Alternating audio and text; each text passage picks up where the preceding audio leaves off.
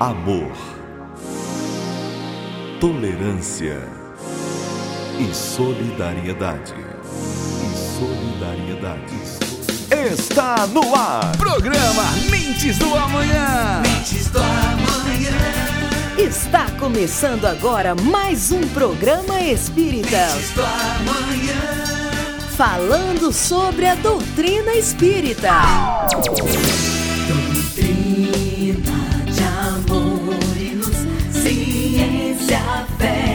Consolação.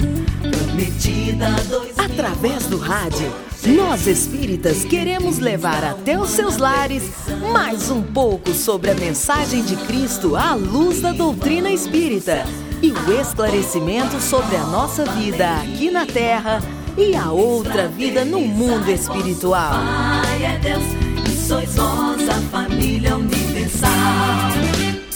Irmãos, é a doutrina espírita, a imensa esperança do porvir.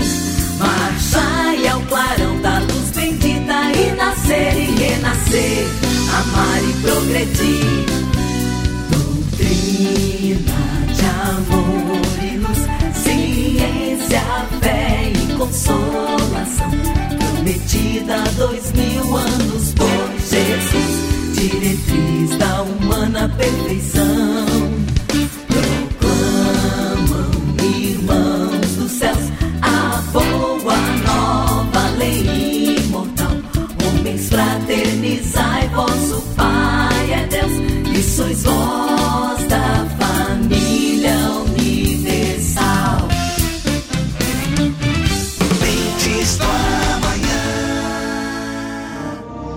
Vão ouvir agora as palavras de José Garcia.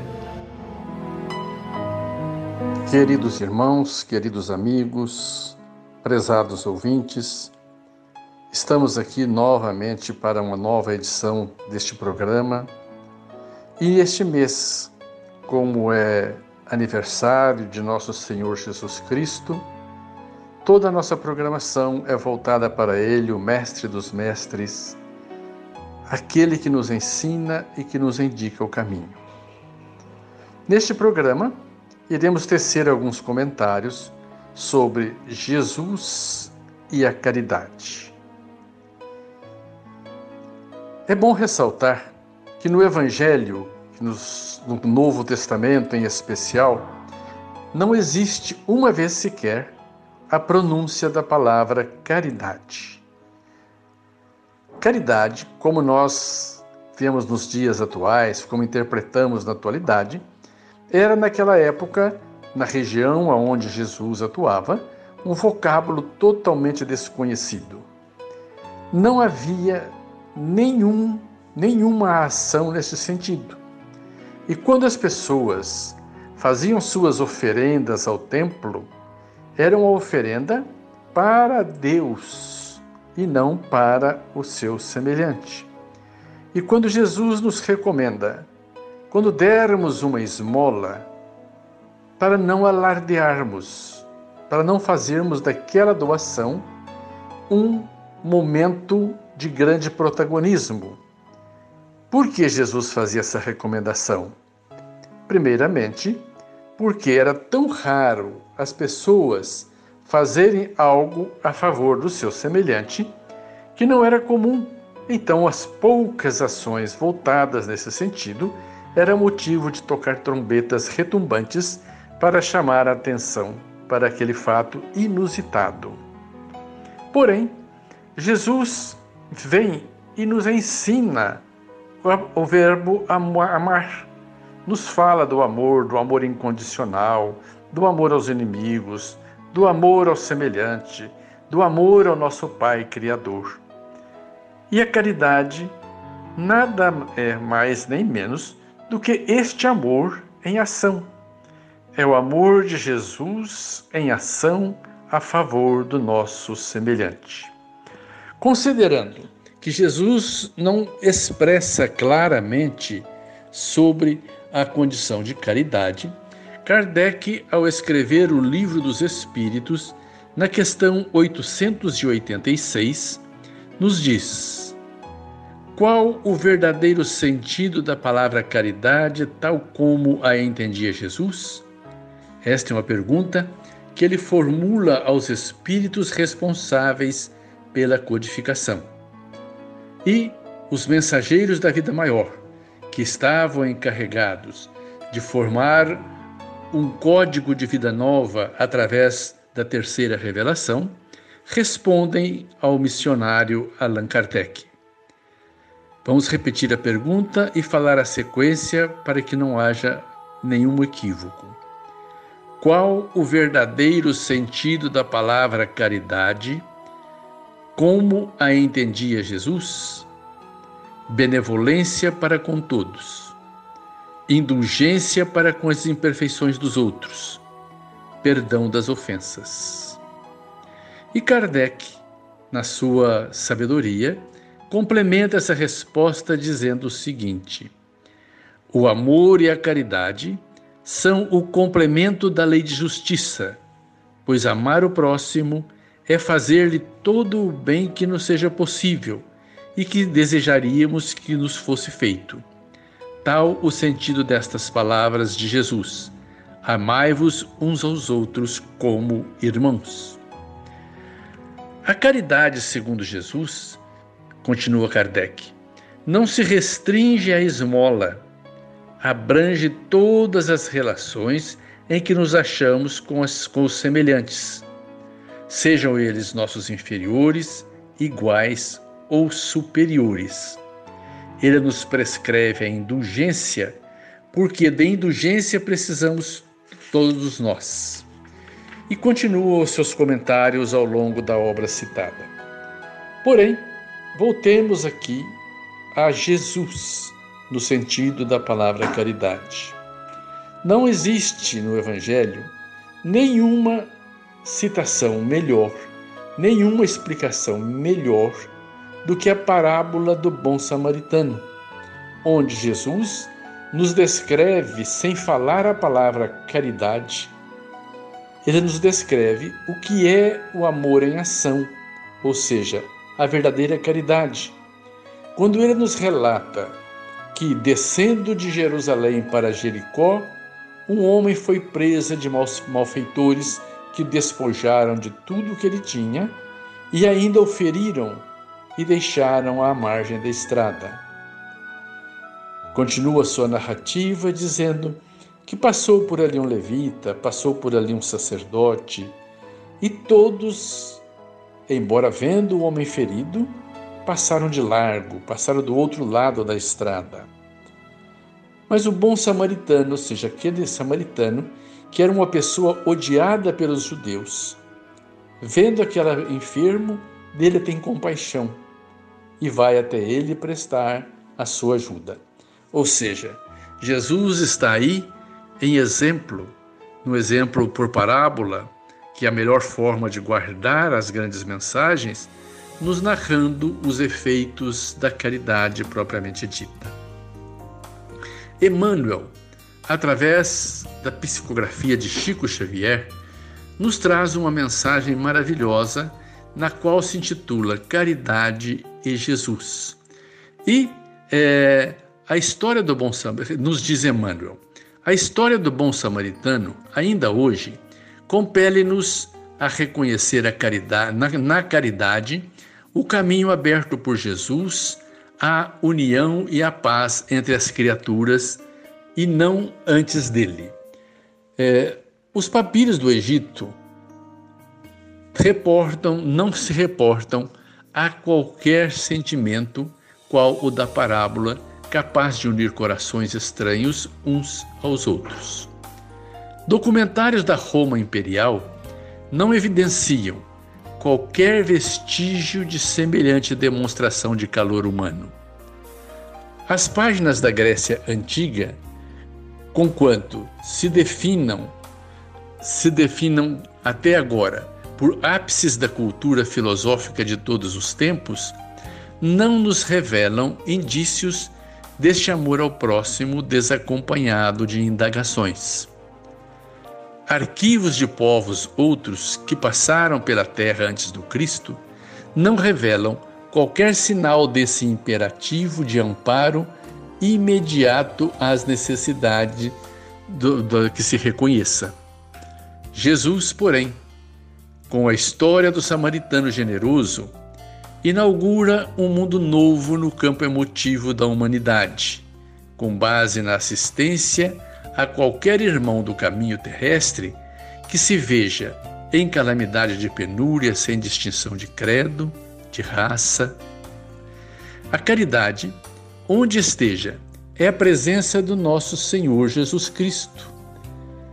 E continua Emmanuel: sempre que te detenhas a contemplar um hospital, um lar consagrado aos desprotegidos, uma instituição de auxílio social ou de socorro fraterno, eleva o pensamento à bondade divina em sinal de louvor e colabora quanto puderes em benefício dos outros. Através dos ensinamentos do Senhor, todas as criaturas válidas são naturalmente chamadas às leis de Deus, à sustentação possível daqueles outros que estejam caídos em provação. E sempre que te observes à frente de qualquer dessas obras dedicadas à compreensão e ao amor, recorda que te achas perante a irradiação da luz divina, ou, mais propriamente, ante a caridade de Jesus. Veja que linda mensagem de Emmanuel ao nos falar da caridade segundo Jesus, da forma com que Jesus nos entendia o verdadeiro sentido da caridade. É muito interessante notar que, embora Jesus nunca tenha nos dito a palavra caridade explicitamente, toda a sua vida de ação foi no campo da caridade, atendendo um leproso, restituindo a visão a um cego, fazendo com que um paralítico se levantasse, que uma pessoa que sofria de hemorroidas, de grande sangramento, pudesse também se recuperar. E assim por diante, a vida de Jesus é consagrada integralmente à caridade em todos os seus atos. Mesmo nos momentos de colóquio com seus discípulos, ele tem a caridade do Verbo, a caridade do ensinamento. Nunca podemos pensar Jesus ocioso um minuto sequer, sempre trabalhando, sempre ensinando, sempre interagindo para o crescimento espiritual das pessoas. E foi assim, pela sua liderança inquestionável, que depois de passados dias do Calvário, os apóstolos se reúnem e resolvem dar sequência aos exemplos daquela liderança que tanto bem fazia para a humanidade, para que os seus ensinamentos não se percam ao longo dos tempos e dos anos. E movidos por este ideal, surge na Terra a primeira instituição de caridade de que temos notícias a Casa do Caminho, que foi fundada por Pedro, João e Tiago, foi a primeira casa, a primeira obra voltada à caridade humana, à caridade de suprimento das necessidades dos mais pobres. E por que Casa do Caminho? Casa do Caminho, porque ela ficava à margem de uma estrada por onde passavam andarilhos e sofredores. E foi ali que os três discípulos resolveram ir adiante na sua tarefa de amor, conforme o ensinado por Jesus. E esta casa de amor, esta casa do caminho, se multiplica até hoje nos vários institutos, nas várias obras de caridade que vemos espalhadas na face da terra. É bem verdade que os países mais desenvolvidos têm feito um esforço muito grande para a abolição destas, desse tipo de obra social, porque eles entendem que isto é finalidade do governo, que o governo deve fazer estes atos a benefício das pessoas e não propriamente instituições voltadas a esse tipo de caridade. Porém, nós aqui no Brasil, que ainda estamos num estágio crescente, vemos a mudança das leis, das leis sociais e algumas ações que as nossas casas praticam não são consideradas ao espírito da lei caridade propriamente dita. Porém, vale-nos muito mais. Vale-nos muito mais, repitamos, a o sentimento, aquilo que passa no coração das pessoas, do que propriamente o ato de doar uma roupa, doar um alimento ou algo parecido. Então, as casas sociais, as obras sociais, começam a alcançar um novo paradigma, começam a mudar e alcançar uma nova etapa, pois que hoje se vê como obra social e não caridade propriamente dita, a valorização do ser humano, o amparo a pessoas que estão aí em nível de risco social, pessoas que são que, que podem entrar no mundo difícil que nós vemos de crimes e de drogas. Então as instituições têm se voltado muito mais para esse tipo de trabalho que vai totalmente de encontro àquela versão que nós lemos agora mesmo no livro dos Espíritos. Ou seja, perdão das ofensas, indulgência para com todos, benevolência, que é a palavra que está realmente mais em evidência nos dias atuais. Porém, imaginemos Jesus no seu ato de caridade.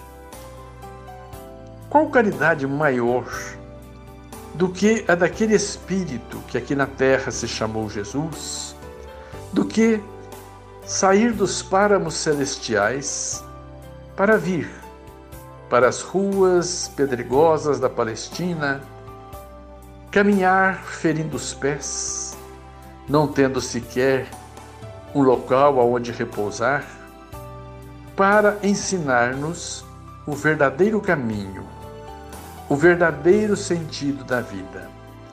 Não existe caridade maior do que a deste Espírito, que trocando as luzes do plano sideral pelas grãos de poeira e de terra da Palestina, é um ato de caridade maior que nós podemos ver, que nós podemos assistir em toda a humanidade.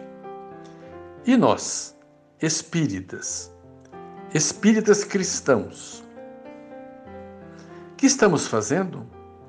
Qual é a nossa obra? E o próprio Jesus nos recomenda: brilhe a vossa luz ou seja, o que está querendo dizer Jesus nisso?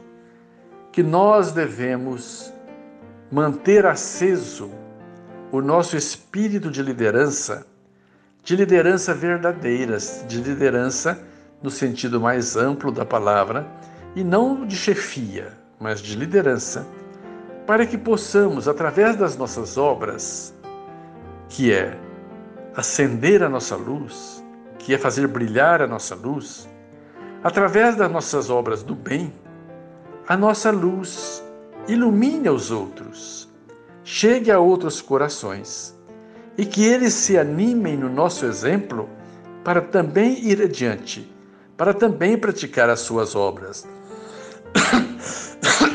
Vemos então que o brilho a vossa luz de Jesus é como se ele estivesse dizendo a todos nós: façam a caridade, instruam as pessoas, oriente pelos caminhos para que os demais possam também seguirem os seus passos no caminho da ascensão espiritual. Quantas obras vemos hoje no meio espírita cristão que não são voltadas exclusivamente ao sentido de doar, ao sentido de dar, mas que estejam voltadas ao sentido de educar, de ensinar, de mostrar o caminho. O que é um centro espírita se não uma escola?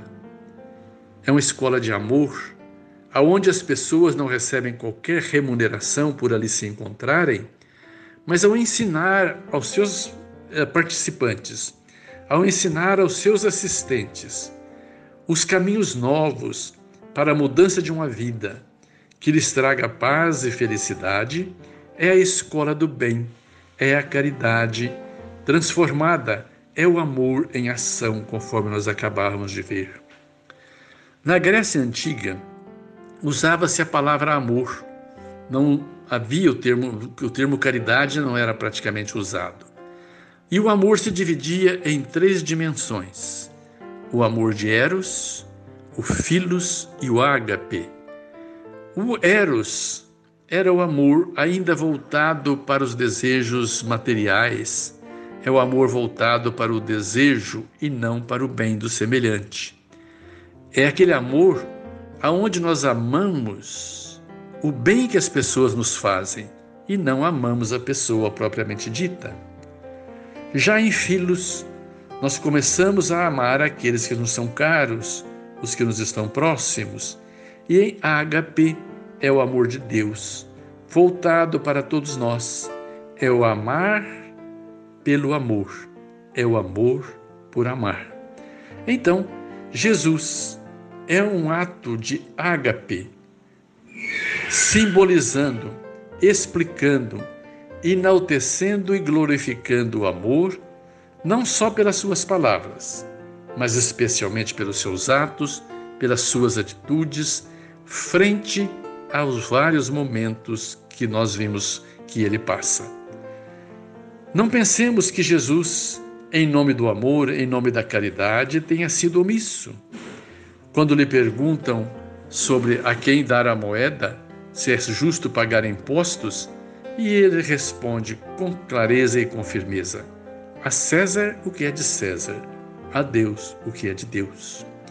E em chegando no templo, vi, vi, vi, eh, observando que o templo havia se transformado num local de comércio, derruba as bancas dos comerciantes, expulsa dali aqueles que estavam fazendo da palavra de Deus um ato de recurso de financiamento próprio, de enriquecimento à custa das palavras divinas.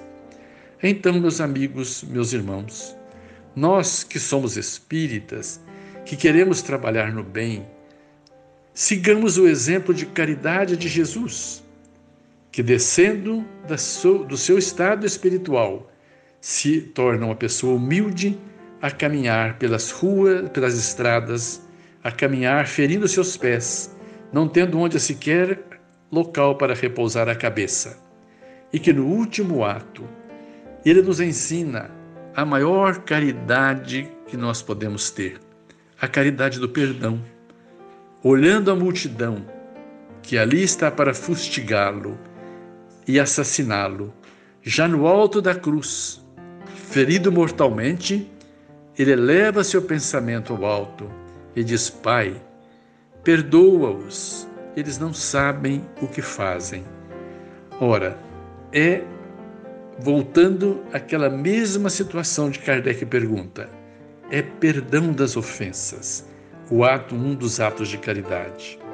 Então, se você, meu amigo, quer seguir a Jesus, tenha benevolência para com todos indulgência para com as faltas alheias e perdoe todas as ofensas que te fizerem, e você estará com Jesus praticando a verdadeira caridade. Muita paz, muita luz para o seu coração, que Jesus o ilumine hoje, agora e sempre.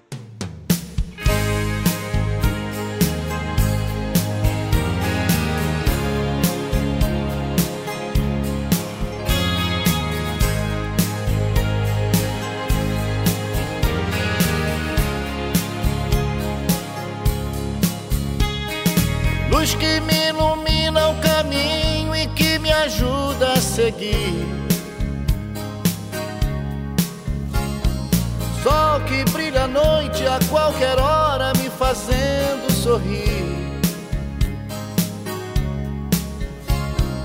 Claridade, fonte de amor que me acalma e seduz.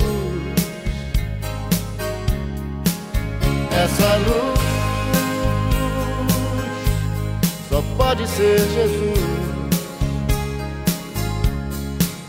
Essa luz,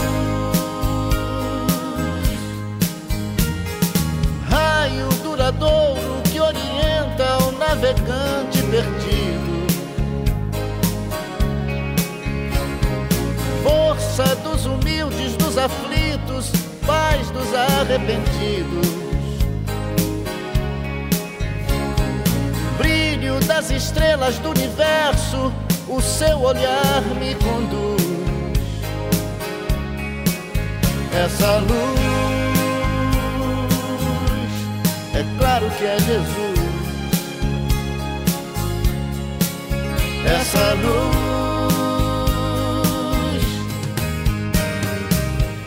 sigo em paz no caminho da vida, porque o caminho, a verdade e a vida é você. Por isso eu te sigo, Jesus, meu amigo.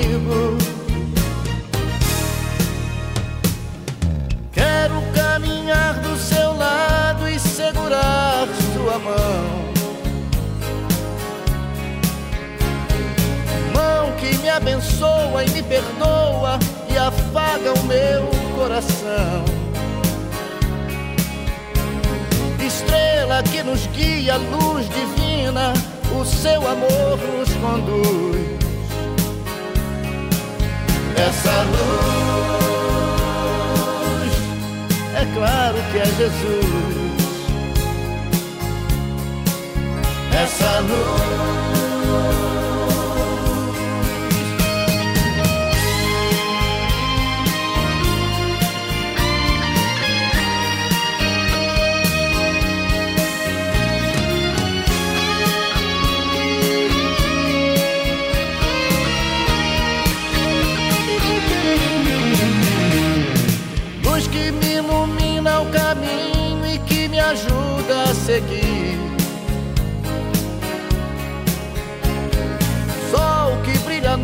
Noite a qualquer hora me fazendo sorrir.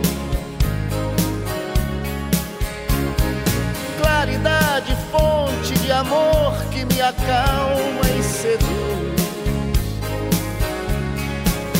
Essa luz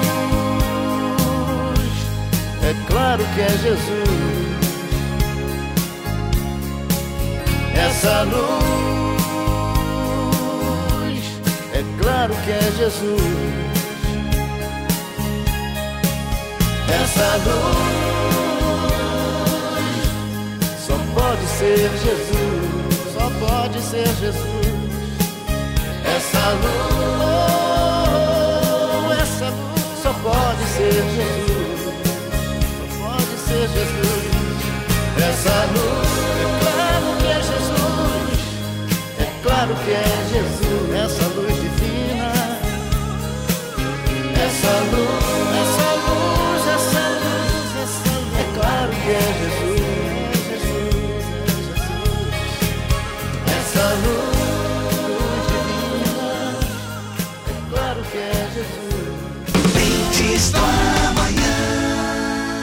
Mensagem do dia.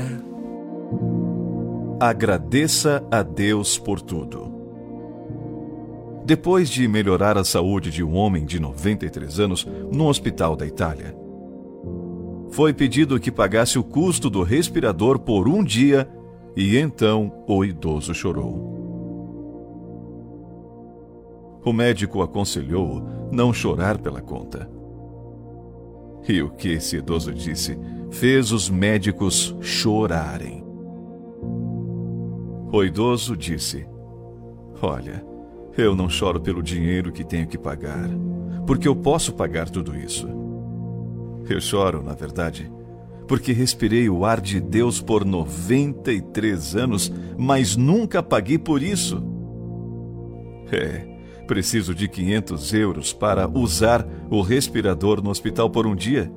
Você sabe quanto devo a Deus?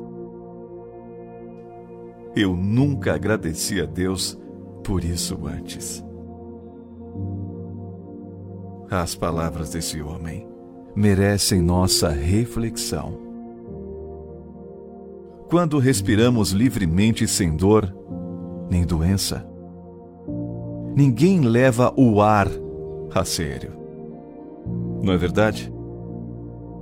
Só quando chegamos ao hospital podemos saber que até respirar oxigênio com respirador artificial custa dinheiro.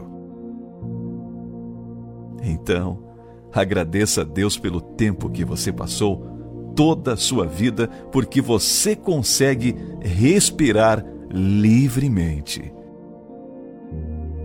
Só agradeça. Agradeça a Deus por tudo.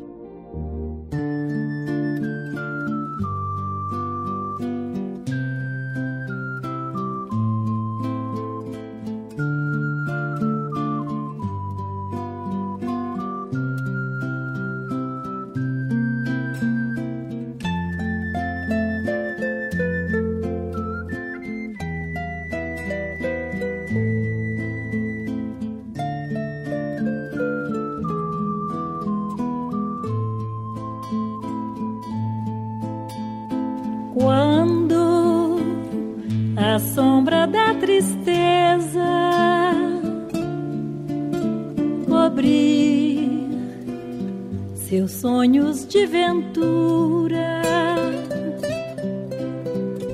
Quando você quiser chorar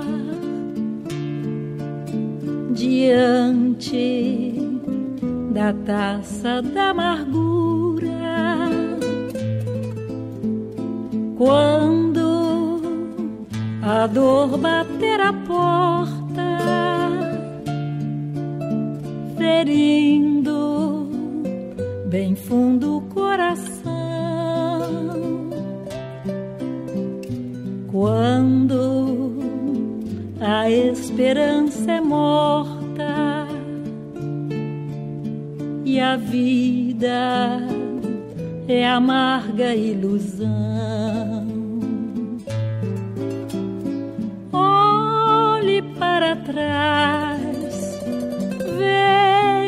Quanta dor, súplicas de paz, clamando amor.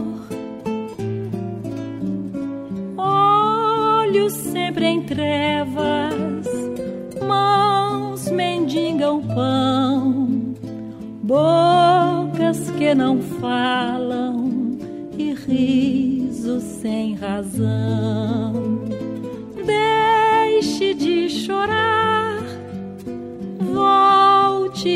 sorrir. Você é tão feliz, volte a cantar. Faça uma prece, seja grato a Deus. Ele sempre abençoa os filhos seus. Ele sempre abençoa os filhos seus.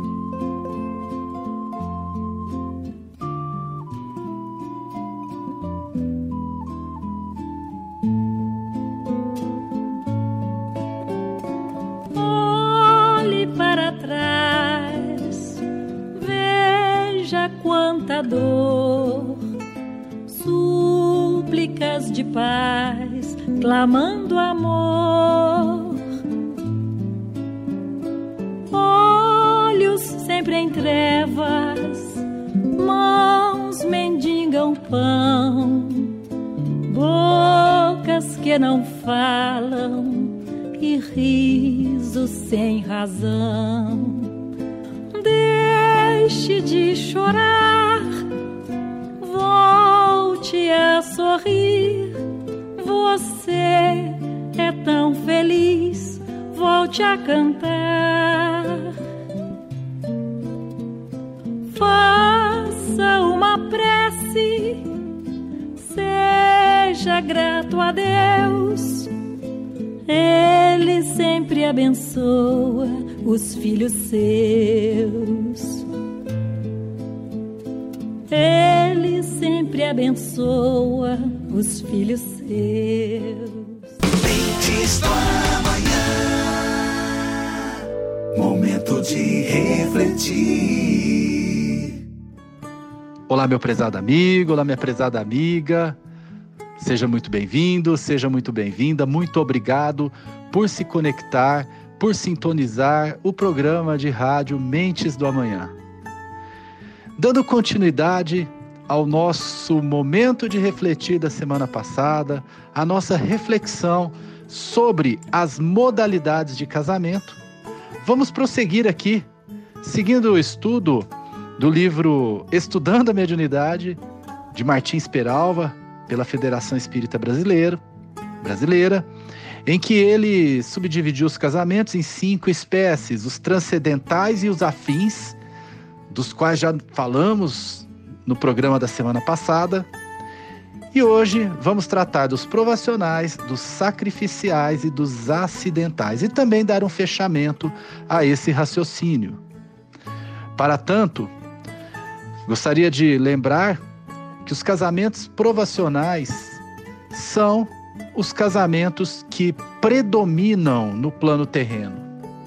A Terra é um planeta de expiação e provas, onde a maioria dos casamentos representa o cumprimento de reajustes assumidos perante a espiritualidade.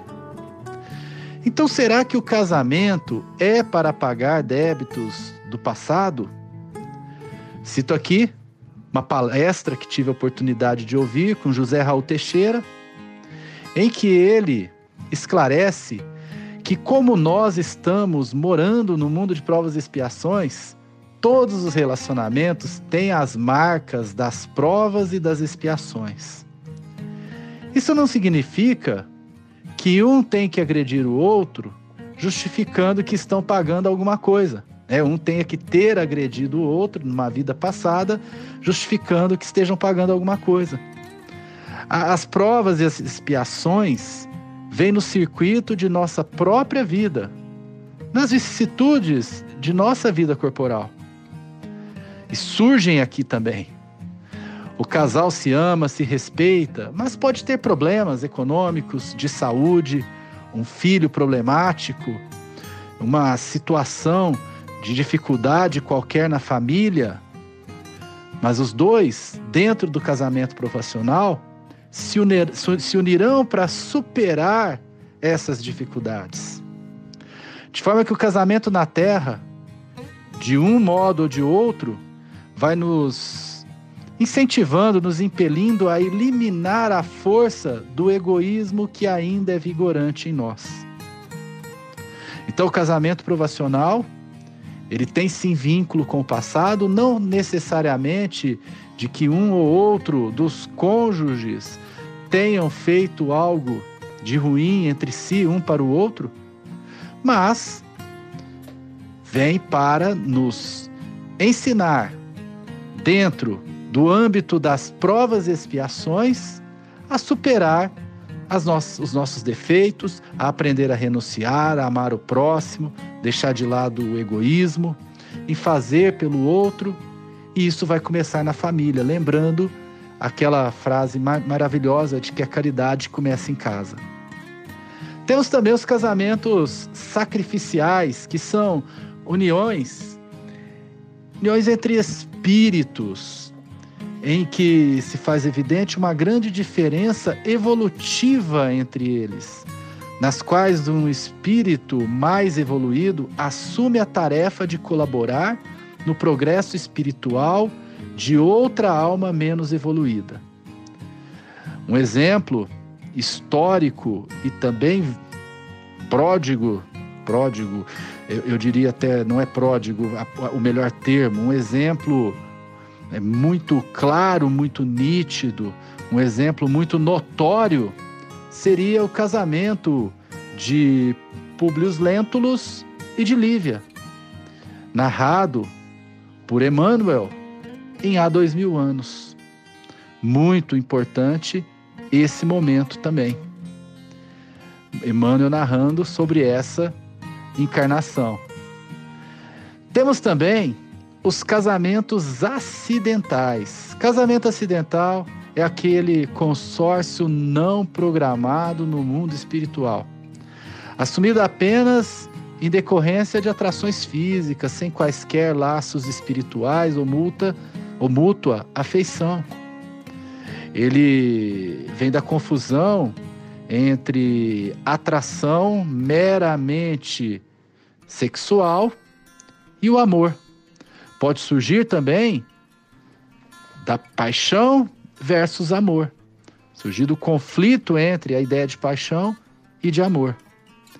Ele pode ser oriundo do sexo casual, de uma gravidez indesejada, pode vir do sexo na adolescência e da gravidez inesperada. São casamentos que ou não estão programados para aquele momento ou são casamentos que não estão programados de jeito nenhum e acabam sendo antecipados por diversas questões. Então aqui fechamos as cinco modalidades de casamento. E se formos colocar na ordem, nós vamos ver que no mundo de provas e expiações não poderia ser diferente. Prevalecem os casamentos provacionais. Em segundo lugar, os acidentais, em que né, os provacionais, que os, os consortes vêm para enfrentar juntos as provas e as expiações, para aprender a, a lei de amor, os acidentais, que acabamos de mencionar, os sacrificiais, quando um dos consortes vai ajudar o outro em sua evolução, vem para ensiná-lo, os casamentos entre afins, que não são almas gêmeas, vimos na semana passada, e os transcendentais. Os casamentos transcendentais, de fato, são casamentos entre espíritos que vieram numa missão. Então prevalecem, sem dúvida nenhuma, os provacionais, em segundo lugar, os acidentais. Dentro disso, nós precisamos ter e seguir algumas orientações da espiritualidade, algumas orientações da doutrina espírita para que o casamento seja uma união duradoura. Porque no âmbito de uma sina aprovacional, não é fácil, muitas vezes, que o casamento seja uma união duradoura, especialmente quando ele é acidental ou até mesmo provacional. Então é preciso muita compreensão, precisamos cultivar a compreensão, desenvolvê-la, desenvolver a paciência, a aceitação mútua. O diálogo é fundamental. Nada se resolve sem diálogo no âmbito de uma união conjugal. O comprometimento entre os consortes, a boa vontade também, o amor ao próximo que está mais próximo, a caridade que começa em casa e a alta análise, sabermos que somos imperfeitos e que não temos razão em tudo. Cito aqui algumas frases atribuídas a Chico, Chico Xavier, que podem efetivamente nos trazer luzes sobre como ter esse casamento e a união duradoura. A primeira delas, não exijas dos outros qualidades que ainda não possui. Cultivando isso do casamento, a compreensão vai aumentar, a paciência, a aceitação. E por fim, não vamos nos esquecer disso. Isso vale para os casamentos provacionais que são planejados. Ninguém cruza nosso caminho por acaso e nós não entramos na vida de alguém sem nenhuma razão. Seja pelo planejamento encarnatório de passar junto àquela provação, passar pela, por aquelas provas e expiações, no caso mais especificamente provas, seja porque houve um relacionamento que deu origem àquele casamento acidental, nós temos essa ideia do nosso querido Chico Xavier, muito importante. Repito, ninguém cruza nosso caminho por acaso e nós não entramos na vida de alguém sem nenhuma razão. Meus amigos, fiquei muito feliz em trazer para você, para vocês, nessas duas semanas, esse tema, esse tema importantíssimo que vem a ser o casamento. Lembrando, como disse no primeiro dia, casamento não necessariamente apenas ou casamento religioso, que algumas religiões têm e a doutrina espírita não tem, o espiritismo não tem, nem o casamento civil no papel, pode ser a união estável, pode ser a união entre famílias que temos hoje de diferentes naturezas, inclusive naturezas de gênero, qualquer união que frutifique da postura de duas pessoas de viver em família e que muitas vezes vem da lei de amor. Então é isso. Agradeço a vocês por refletir junto comigo. Fiquem com Deus. Um grande abraço e até a próxima semana. Tchau, tchau. É de orar, é tempo pra gente despertar pro mundo nosso amor espalhar. Mentes do amanhã. Evangelho no Rádio, com Rosalina Leal. Olá, companheiros de Ideal Cristão. Hoje falaremos do capítulo 4. Ninguém pode ver o reino de Deus se não nascer de novo. Nesta terceira parte do capítulo, temos duas instruções do Espírito São Luís, rei da França. Responde ele a, duas perguntas. A primeira: quais são os limites da encarnação? Recordemos aqui que o homem é constituído de alma, espírito encarnado, perispírito, corpo que envolve o espírito encarnado e desencarnado, e o corpo físico. O autor separa a resposta em duas considerações.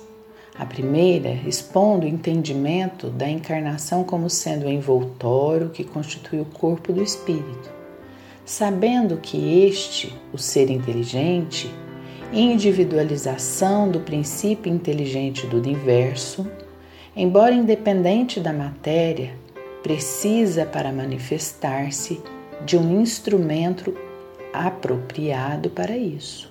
Kardec denominou perispírito. Vamos à leitura do Evangelho. A encarnação não tem, propriamente falando, limites nitidamente traçados. Se se entende por isso o envoltório que constitui o corpo do espírito, já que a materialidade desse envoltório diminui à medida que o espírito se purifica. Em certos mundos mais avançados do que a Terra, ele já é menos compacto, menos pesado e menos grosseiro, e por conseguinte, menos sujeito às vicissitudes, e num grau mais elevado é diáfano e quase fluídico. De grau em grau, ele se desmaterializa e acaba por se confundir com o perispírito. Sendo o mundo a que o espírito é chamado a viver, este toma o envoltório apropriado à natureza deste mundo. O próprio perispírito suporta transformações sucessivas. Ele se eteriza cada vez mais até a depuração completa que constitui os espíritos puros. Se os mundos especiais são destinados como estações aos espíritos muito avançados, estes não estão ligados ali como nos mundos inferiores. O estado de desligamento em que se encontram lhe permite a transportarem por toda parte em que os chamam as missões que lhes são confiadas. Se se considera a encarnação sobre o ponto de vista material, como, como ocorre sobre a Terra, se pode dizer que ela é limitada aos mundos inferiores. Depende do espírito, por conseguinte, dela se livrar mais ou menos rapidamente, trabalhando pela sua depuração. Deve-se considerar também que no estado errante, quer dizer, nos intervalos das existências corporais, a situação do espírito está em relação com a natureza do mundo, com o qual o liga seu grau de adiantamento. Que assim, na erraticidade, ele é mais ou menos feliz, livre e esclarecido, segundo mais ou menos desmaterializado. A segunda, a segunda pergunta que vem falar sobre a necessidade da encarnação, no item 25, é a seguinte: a encarnação é uma punição e não há senão espíritos culpados a que ela desejam, a, a que ela estejam obrigados? E a resposta: a passagem dos espíritos pela vida corporal é necessária para que esses possam cumprir com a ajuda de uma ação material os desígnios cuja execução Deus lhes confiou. Ela é necessária a eles mesmos, porque a atividade que são obrigados a desempenhar ajuda o desenvolvimento da sua inteligência. Deus, sendo soberanamente justo, deve considerar igualmente todos os seus filhos, e é por isso que dá a todos um mesmo ponto de partida a mesma aptidão, as mesmas obrigações a cumprir, a mesma liberdade de agir. Todo privilégio seria uma preferência e toda preferência uma injustiça. Mas a encarnação não é, para todos os espíritos, senão um estado transitório. É uma tarefa que Deus lhes impõe na sua entrada na vida, como a primeira prova do uso que farão do seu livre-arbítrio. Aqueles que cumprem essa tarefa com zelo vencem rapidamente e menos penosamente seus primeiros degraus da iniciação e gozam mais cedo do fruto de seus trabalhos. Aqueles, ao contrário, que fazem mau uso da liberdade que Deus lhes concede, retardam seu adiantamento. É assim que, por sua obstinação, podem prolongar, prolongar indefinidamente a necessidade de se reencarnar, e é então que encarnar, que a encarnação se torna um castigo. São Luís, Paris, 1859. Há também uma nota, o item 26, que diz: Uma comparação vulgar fará compreender melhor essa diferença. O estudante não alcança os degraus da ciência senão depois de ser percorrido uma série de classes a que ela conduz. Essas classes, qualquer que seja o trabalho que exijam, são meio de atingir o fim e não uma punição. O estudante laborioso abrevia o caminho e nele encontra menos espinhos.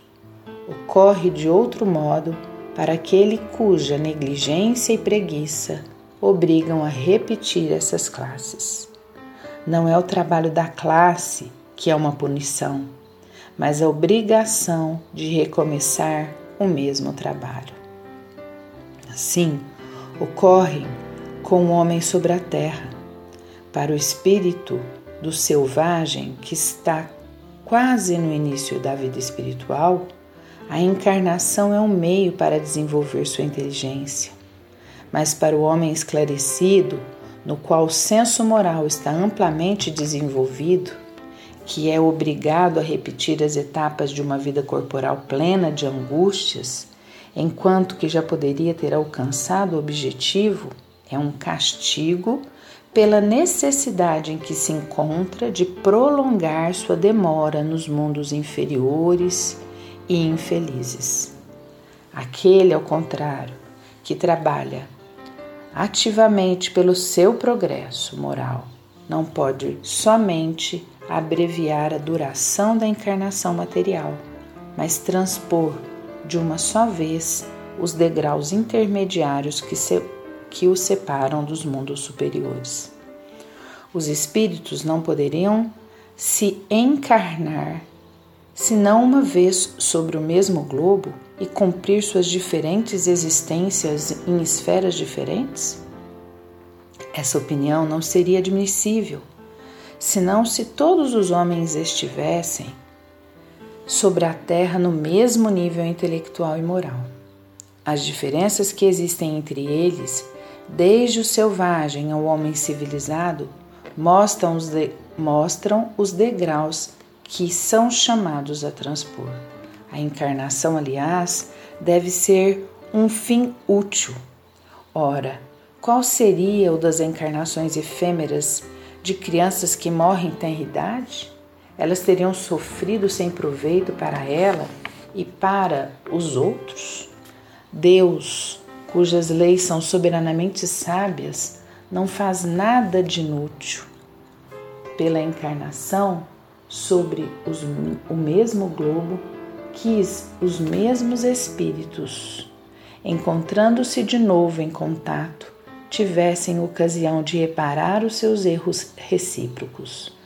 Pelo fato de suas relações anteriores, ele quis, por outro lado, assentar os laços de família sobre uma base espiritual e apoiar-se sobre uma lei da natureza, os princípios de liberdade, solidariedade, de fraternidade e de igualdade.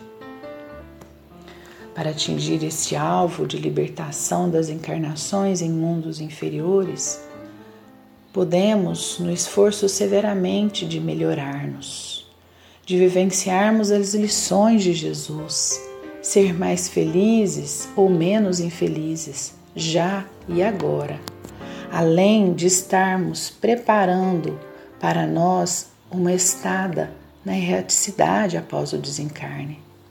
Também mais feliz, onde sentiremos-nos mais livres, mais esclarecidos, com mais paz de consciência.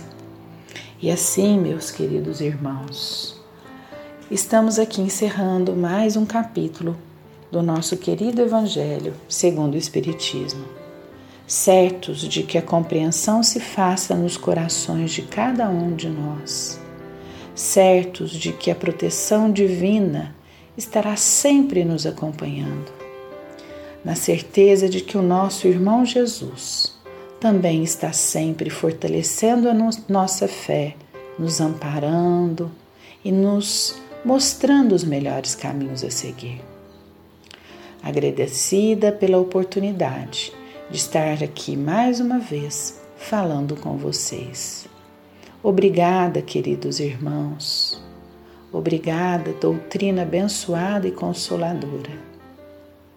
Estejamos todos sobre a proteção de Jesus, nosso irmão, de Deus, nosso Pai. E que assim seja. Essa luz, é claro que é Jesus. Termina agora mais um programa Mentes do Amanhã. Deus abençoe e até o próximo programa. Mentes do Amanhã.